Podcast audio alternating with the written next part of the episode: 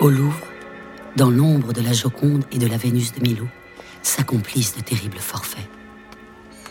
Assassinats, vols, enlèvements et autres empoisonnements. Des crimes en série subtils ou violents, mais toujours exécutés avec génie s'étalent sous nos yeux. Le Louvre est un endroit dangereux. Vous écoutez Les Enquêtes du Louvre, le podcast qui mêle art et crime au cœur du plus célèbre musée du monde. Les taureaux ailés androcéphales de Khorsabad. Il y a plus de 2700 ans, aux confins de l'Irak actuel, le puissant roi Sargon II règne sur l'empire assyrien. Avide de conquête et de gloire, Sargon fait sortir de terre, au nom du dieu Ashur, une capitale monumentale, Khorsabad. Il y bâtit son palais, dont les portes sont gardées par des taureaux ailés à tête d'homme des statues colossales au pouvoir surnaturel, et sur le flanc desquelles est gravée une étrange malédiction. Bah, les taureaux ailés de Khorsabad, en fait, ils ont donc un corps énorme de taureau, des ailes énormes et une tête humaine. Une tête qui est très euh, extrêmement sophistiquée avec une couronne qui doit rappeler celle des rois. Et ils abaissent les yeux euh, vers nous. En même temps, ils ont des visages calmes, assez, assez posés. Valérie Mangin, scénariste de bande dessinée. On sent que c'est des figures mythologiques, un peu démoniaques, vu qu'ils ont des corps d'animaux. c'est amusant parce que je pense soudainement, mais ils ont des corps de taureaux et des têtes, euh, des têtes humaines. En fait, c'est le contraire du minotaure. C'est-à-dire que dans la crête euh, minoenne, on a le Minotaure qui est une créature à une tête de taureau et un corps d'homme, qui est un cannibale monstrueux qui mange les jeunes Athéniens jusqu'à ce que Thésée vienne le tuer, qui est finalement euh, la bestialité qui s'empare de l'humanité, de l'homme. Et eux, c'est un peu, euh, les taureaux de Corsabat, c'est un peu l'inverse. Avec cette tête humaine sur un corps animal, on a l'impression que c'est toute l'humanité qui vient apaiser et donner une, sérénité, une intelligence à, à ce corps puissant, viril, enfin, et violent du taureau, en fait. Ce sont donc des taureaux ailés androcéphales, c'est-à-dire à tête humaine. Ils sont donc des créatures hybrides qui cumulent les pouvoirs de ces trois créatures, l'homme, l'oiseau et le taureau, reconnu pour sa force assez exceptionnelle. Ariane Thomas, conservateur, musée du Louvre. Alors, la religion assyrienne est donc une religion polythéiste. Il y a une multitude de dieux, des divinités qui ont néanmoins un dieu suprême, le dieu Ashur. Et puis vous avez des divinités mineures, et puis également euh, dans ces rangs, on va dire inférieurs hiérarchiquement, un certain nombre de génies, de démons, malfaisants ou protecteurs au contraire. Ces taureaux sont considérés comme étant des génies protecteurs. C'est d'ailleurs pour ça qu'ils sont installés à toutes les portes du palais pour empêcher le mal de rentrer. Lionel Marty, archéologue et assyriologue. En revanche, ce qui est très intéressant, c'est de se rendre compte que ces mêmes lamassous, donc euh, c'est comme cela qu'on les appelle en, acadien, sont aussi des entités qui peuvent être négatives. Et une des raisons pour lesquelles on considère que l'on souffre du malheur, c'est souvent que l'entité protectrice est partie. Par exemple, un texte divinatoire vous dit bah, vous avez tel problème, ça signifie que votre lamassou est parti.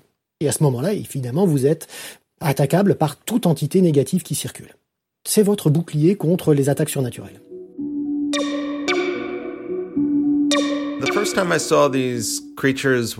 J'avais 10 ans la première fois que j'ai vu ces créatures. Um, C'était juste après le décès de ma grand-mère irakienne. Michael Rakowitz, artiste.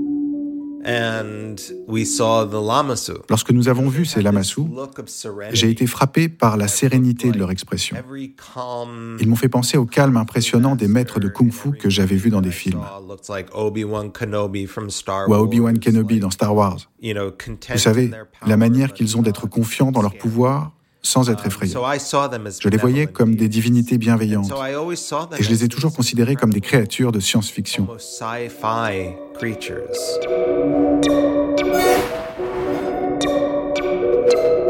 Si vous vous approchez des taureaux, vous verrez entre leurs pattes, sur le long côté, euh, eh bien une inscription assez longue en caractère cunéiforme, la première écriture euh, connue, et qui note ici la langue assyrienne, donc de l'époque de Sargon.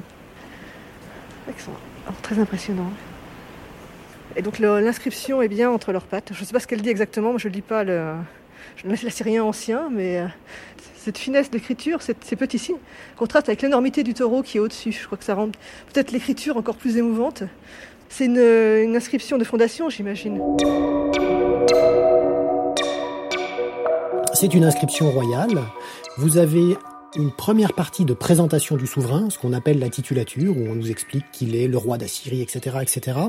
Ensuite, vous avez une partie où il vous raconte ses hauts faits, et le texte se conclut sur des malédictions. Pour une raison très simple, c'est que l'écriture et l'objet inscrit, c'est ce que l'on livre à la postérité et aux divinités.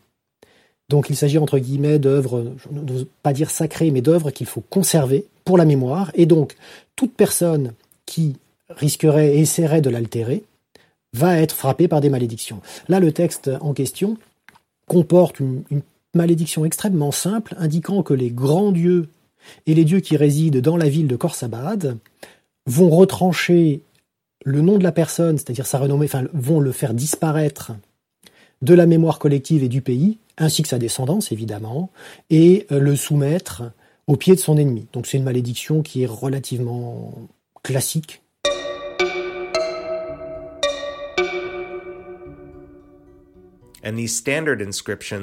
Ces inscriptions classiques énoncent les innombrables vertus et exploits du roi, en disant quelque chose comme Assurbanipal ou Assurnasirpal, roi d'Assyrie, roi du monde, a piétiné la nuque de ses ennemis, a coupé leur tête et les a empilés en une pyramide, etc. Et tout cela, c'était il y a 2500 ans. Il s'agissait à l'époque de messages de pouvoir et de brutalité. Mais aujourd'hui, 2500 ans plus tard, ils ont une nouvelle signification pour nous. Ils appartiennent à l'histoire de ce qui correspond aujourd'hui à l'Irak. Mais ils font aussi partie de l'histoire du monde. Et ces choses, qui n'étaient que violence et pouvoir dans la Syrie antique, sont aujourd'hui le réceptacle de nos souffrances. Tant de blessures sont infligées à ce pays qui a été l'un des berceaux de la civilisation.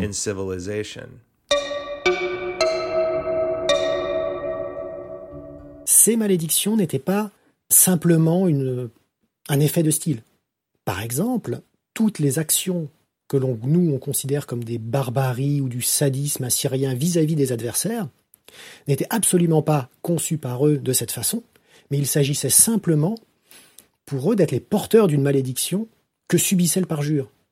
Alors je suis d'accord avec vous que c'est un peu extrême, mais quand vous êtes un souverain adverse qui avait fait un pacte avec le roi assyrien et que vous vous parjurez, vous finissez écorché à Ninive.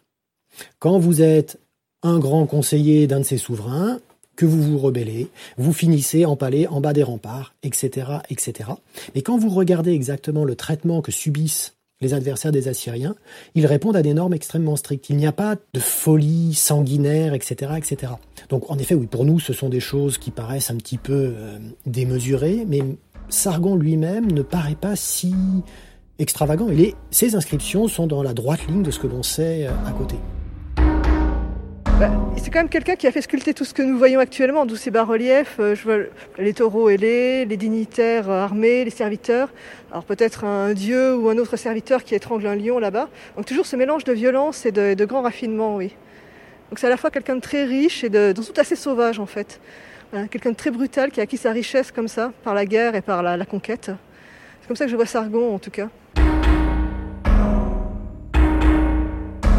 Le personnage, lui, de Sargon est, quelque chose qui fait fantasmer euh, beaucoup les assyriologues parce que c'est un véritable personnage de roman. Rendez-vous compte, vous avez un possible usurpateur qui porte le nom d'un des plus grands rois mésopotamiens, des rois mythiques Sargon d'Akkad, qui finit par dominer un territoire immense, qui construit une capitale fantastique et qui, au moment où tout va bien pour lui, finit par mourir sur un obscur champ de bataille en Anatolie. Vous avez donc vraiment l'archétype du personnage de roman. C'est vrai qu'il y a une malédiction qui tourne autour de Sargon, parce que je trouve que Sargon, peu après la fondation de sa ville, est mort euh, en essayant de porter la guerre en Asie mineure, et on n'a jamais retrouvé son corps. Et selon les traditions assyriennes, bah, quand, on, ne trouve pas le corps de quelqu'un, il est maudit à jamais, il ne peut, pas aller dans l'au-delà euh, au séjour des bienheureux. Donc Sargon va rester maudit pour l'éternité, jusqu'à ce qu'on trouve son corps. On ne sait jamais, peut-être que les archéologues retrouveront le corps de Sargon un jour, mais pour l'instant, il est maudit en tout cas. Peut-être que sa ville est maudite aussi d'ailleurs. Donc, vous vous rendez compte, il cumule absolument toutes les choses négatives qui peuvent se produire. Défaite, disparition du corps, donc en effet, on comprend pourquoi il y a pu y avoir des questions qui se posent. On dispose d'un texte que l'on appelle le péché de Sargon, qui met en scène le fils de Sargon, Sénachérib, et on voit que clairement Sénachérib se pose la question de savoir pourquoi son père est mort. Alors, pour nous, un roi qui meurt au combat, on voit dans l'histoire de France, ça arrive. Est-ce que c'est un drame ou pas? Il faut bien comprendre qu'en Mésopotamie ancienne, la mort héroïque n'est pas quelque chose de très tendance. C'est-à-dire que si vous mourrez au combat, justement, on en revient à la question de génie protecteur, c'est que vous n'avez pas été protégé, et donc que vous subissez quelque chose de néfaste. Donc que vous avez fait quelque chose qui n'allait pas. Moi, je suis Sénachérib, le roi avisé, qui révère les dieux du ciel et les dieux d'Assyrie. Alors que je méditais respectueusement en mon fort intérieur sur l'interprétation des actes des dieux, me vint à l'esprit la mort de Sargon, mon père, tué en pays ennemi et qui n'a pas été enterré chez lui. Je me suis dit, puissais-je examiner le péché de Sargon, mon père, par la ruspicine, afin d'en déterminer les circonstances pour vouer le péché qu'il a commis contre le Dieu à l'abomination et qu'avec l'aide de Dieu, je me sauve moi-même. Le péché de Sargon.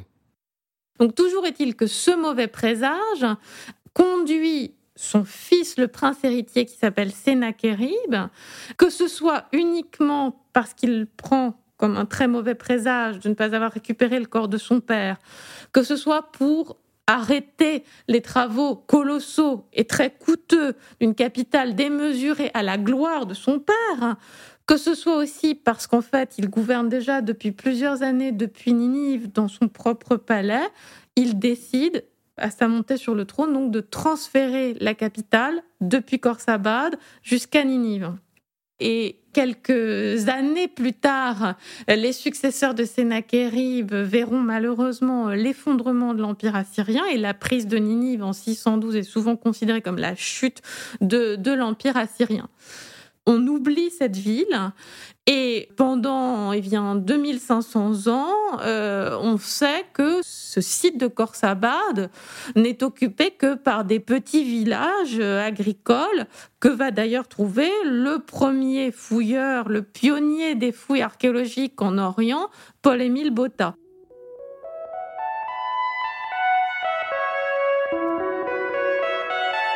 Mossoul, 5 avril 1843. Monsieur, vous savez que depuis quelque temps, je fais faire des fouilles aux environs de Ninive, dans l'espoir d'y découvrir des restes de monuments ou des inscriptions qui, en multipliant les moyens de comparaison, puissent aider à déchiffrer celles des écritures cunéiformes que l'on ne peut encore lire. Fatigué de ne trouver que des briques et des fragments insignifiants, j'ai envoyé mes ouvriers au village voisin de Khorsabad, et ils y ont trouvé les restes d'un monument fort remarquable. Lettre de Paul-Émile Botta à Jules Moll. Donc en 1842, est ouvert un poste de consul de France à Mossoul, dans cette région où l'on devine qu'il y a beaucoup à découvrir.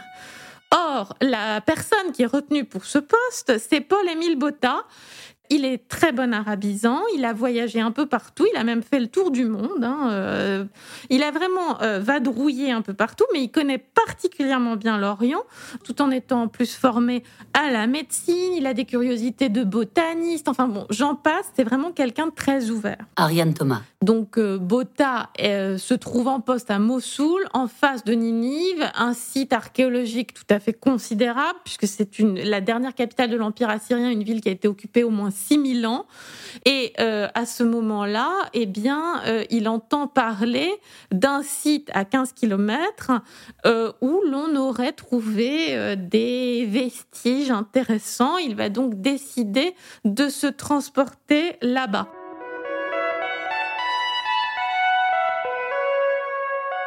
je dois vous avouer que j'aurais adoré être à la place de Botta. Lionel Marty. Vous vous rendez compte de ce que ça devait être? 25 siècles après, vous redécouvrez quelque chose que tout le monde a oublié. Parce que quand vous regardez quand Botta arrive en Orient pour commencer ses fouilles, qu'est-ce que l'on sait de la civilisation mésopotamienne? Absolument rien. Vous avez euh, quelques informations chez les auteurs grecs. Vous avez euh, un petit peu de la Bible, mais pas grand-chose. Et donc il est extrêmement difficile, avec ce peu d'informations, de se faire la moindre idée de ce qu'était cette civilisation et cette culture. Il faut aussi quand même souligner que quand les fouilles commencent à la fin des années 1840, le cunéiforme n'est pas déchiffré. Donc tout ce que ces gens vont découvrir, toutes les copies qu'ils vont faire, ils vont les faire sur des objets qu'ils ne comprennent pas. Donc on est vraiment dans un, dans un côté, le, côté merveilleux, vous arrivez dans un endroit, vous ne savez rien, et vous commencez quand même, on s'excuse du peu, par les palais assyriens, qui représentent un sommet de l'art euh, mésopotamien. Il semblerait, par exemple, que le palais de Sargon soit construit sur une terrasse qui fasse à peu près plus de 14 mètres de haut. Donc vous imaginez un palais qui est sur une terrasse qui est à la hauteur d'un immeuble de 5 étages. Un petit détail aussi, la salle du trône du palais de Sargon représente en surface les deux tiers de la galerie des glaces de Versailles. Donc c'est pour vous donner une petite idée de, de ce que cela pouvait être.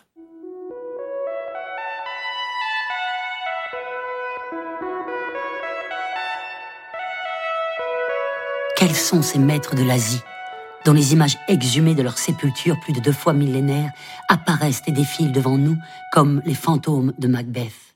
Est-ce, comme le disent ceux-ci, le voluptueux Sardanapale, par qui finit le premier empire d'Assyrie Est-ce plutôt, comme d'autres le supposent, le Nebuchadnezzar de la Bible qui emmena les Juifs en captivité est-ce donc bien la cendre de Ninive la maudite des prophètes, rasée il y a 25 siècles par la colère des peuples, qu'un voyageur français a remué au bord d'un fleuve turc et qu'un navire à vapeur va rapporter de Bassora à Paris?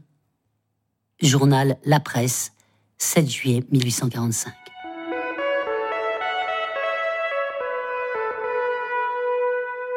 Les taureaux finissent par arriver en 1846 en France et il va très vite être décidé que les découvertes seront exposées au musée du Louvre. Ça va donc être la création de ce qu'on appelle le musée assyrien, qui est le tout premier musée au monde à montrer à tous des découvertes, des vestiges assyriens. On découvre un art, un art qui était totalement inconnu et qui était extrêmement admiré. Il va d'ailleurs y avoir euh, une forme d'assyriomania au milieu du 19e siècle. Euh, un peintre aussi connu que Courbet, par exemple, va se mettre à se tailler la barbe à la syrienne. On sait qu'on va avoir euh, des, des costumes de bal, etc., inspirés des Assyriens. Et donc, ça va en grande partie contribuer euh, à relancer les fouilles de Khorsabad. Et c'est Victor Place qui va être chargé euh, de cette mission.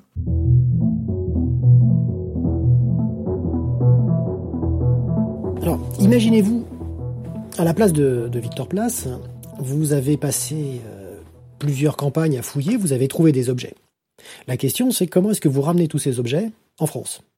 Et surtout avec quels moyens Donc la seule solution, très simple, sur le papier, s'entend, c'est vous prenez ces objets, vous leur faites descendre le Tigre et le Frappe, vous arrivez au sud d'Irak, vous prenez un bateau et vous allez en France. Ça, c'est ce qu'on appelle la théorie. En pratique, vous êtes loin de tout, vous n'avez absolument quasiment aucun moyen technique, donc vous avez les moyens qu'avaient les Assyriens sans les hommes. Donc vous déplacez des objets de plusieurs tonnes, vous les faites monter sur des radeaux, et là, vous vous dites, ça y est, c'est fini. Non, parce qu'une fois que vous êtes dessus, il faut traverser tout l'Irak, qui est, en plus, à ce moment-là, la situation est quand même particulièrement compliquée et très instable. Après des efforts inouïs, Victor Place était arrivé dans les premiers jours de décembre 1853 à transporter la totalité des antiques au bord du Tigre, y compris deux grands taureaux à face humaine pesant chacun environ 32 000 kilos. Place opère le chargement de ses trésors sur des radeaux qui doivent le conduire à Bassora. L'affaire n'est pas aisée. Les tribus arabes du Bas-Tigre et du Chad el-Arabe sont en pleine insurrection. Pour accompagner ces découvertes, Place fit choix d'un Français nommé Clément.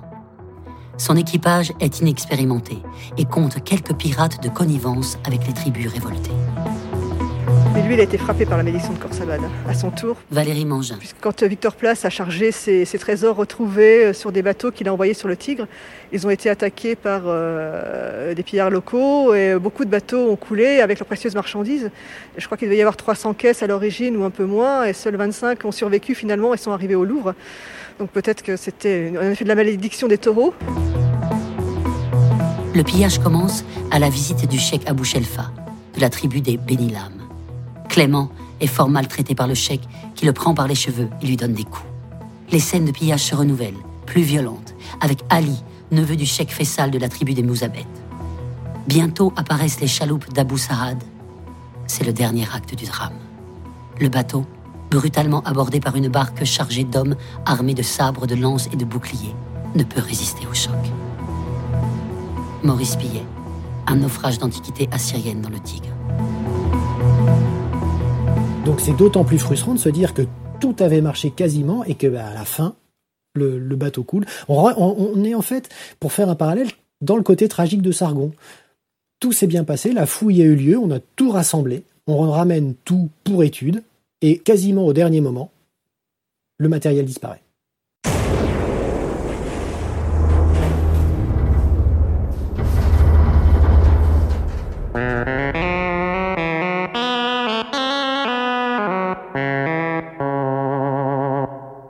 Site moderne de Khorsabad se trouve aujourd'hui dans une zone qui a malheureusement été euh, le théâtre d'affrontements euh, militaires assez sanglants, puisque c'est euh, la région qui a été occupée de longues années par Daesh, qui a été le lieu des affrontements pour libérer la zone. Et le site de Khorsabad en porte encore les séquelles, avec des mines, avec des destructions liées aux affrontements qui ont pu se faire sur place. Et plusieurs des grands sites assyriens ont par ailleurs souffert de dégradations volontaires dont certaines ont été très médiatisées.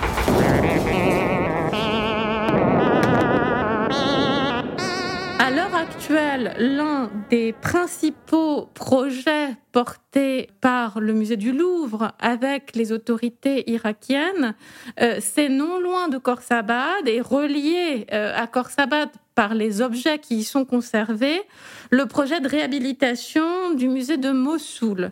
À la fois donc pour restaurer des œuvres dont certaines viennent directement de Khorsabad et qui ont été explosées, incendiées, inondées, piquetées par Daesh, L'idée est donc de faire renaître les taureaux monumentaux qui se trouvaient euh, dans le musée de Mossoul et toutes les autres œuvres qui euh, sont aujourd'hui donc euh, presque totalement détruites.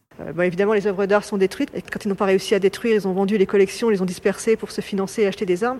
Et puis, bien sûr, la destruction des hommes qui vont avec, puisque Ninive, bah, on sait bien que c'est la banlieue de Mossoul, et on sait bien tous les malheurs qu'a connu la cité, qui était un des fiefs de l'État islamique, où beaucoup de crimes ont été commis. Et c'est vrai que ça nous ramène à finalement une période antique euh, où, Sargon, les rois assyriens, avaient une grande réputation de cruauté.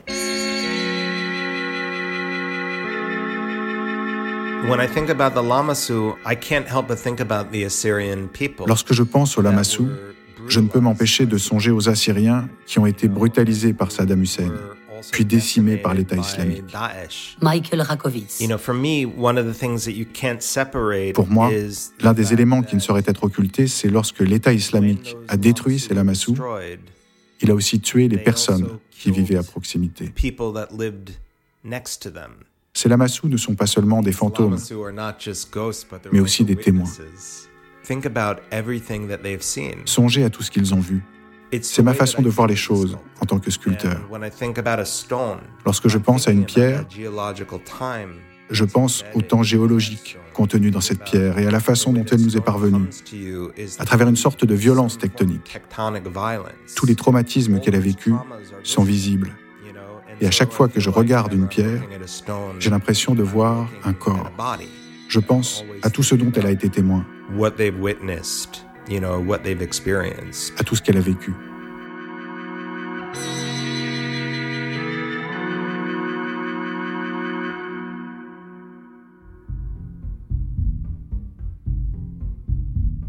Les enquêtes du Louvre. Un podcast écrit et réalisé par Martin Kenéen. Texte dit par Roman Boringer. Musique Jean-François Riffaut. Mixage Aurélien Barbolosi. Merci à la galerie Barbara Vine.